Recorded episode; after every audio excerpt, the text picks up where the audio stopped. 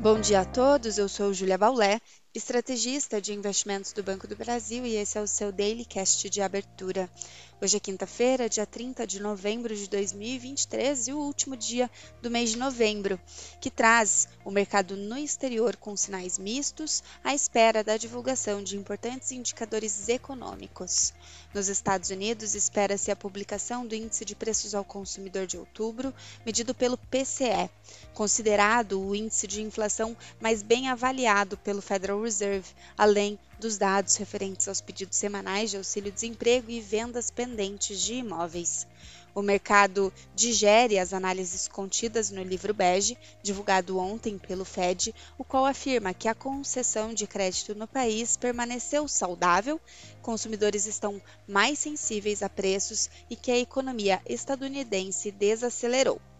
Em Wall Street, os futuros das bolsas nessa manhã avançam após sinais distoantes na sessão anterior, ficando perto da estabilidade. Os rendimentos das treasuries apresentam um comportamento misto, recuam nos vencimentos curtos e avançam nos demais. Os futuros do petróleo seguem em alta à espera da reunião da OPEP e aliados, a fim de discutir cortes adicionais na produção da commodity no próximo ano. O dólar apresenta ganhos frente a moedas fortes e comportamento misto ante moedas de países emergentes. No continente europeu, as bolsas operam em alta, com investidores digerindo dados econômicos da região. O índice de preços ao consumidor, o CPI da zona do euro, apresentou resultado mais fraco, mostrando sinais de desinflação.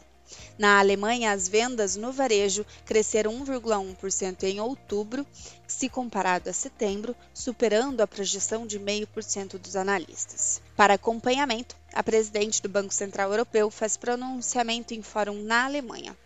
Na Ásia, as bolsas fecharam mistas após a divulgação do PMI chinês, com sinal modesto de recuperação.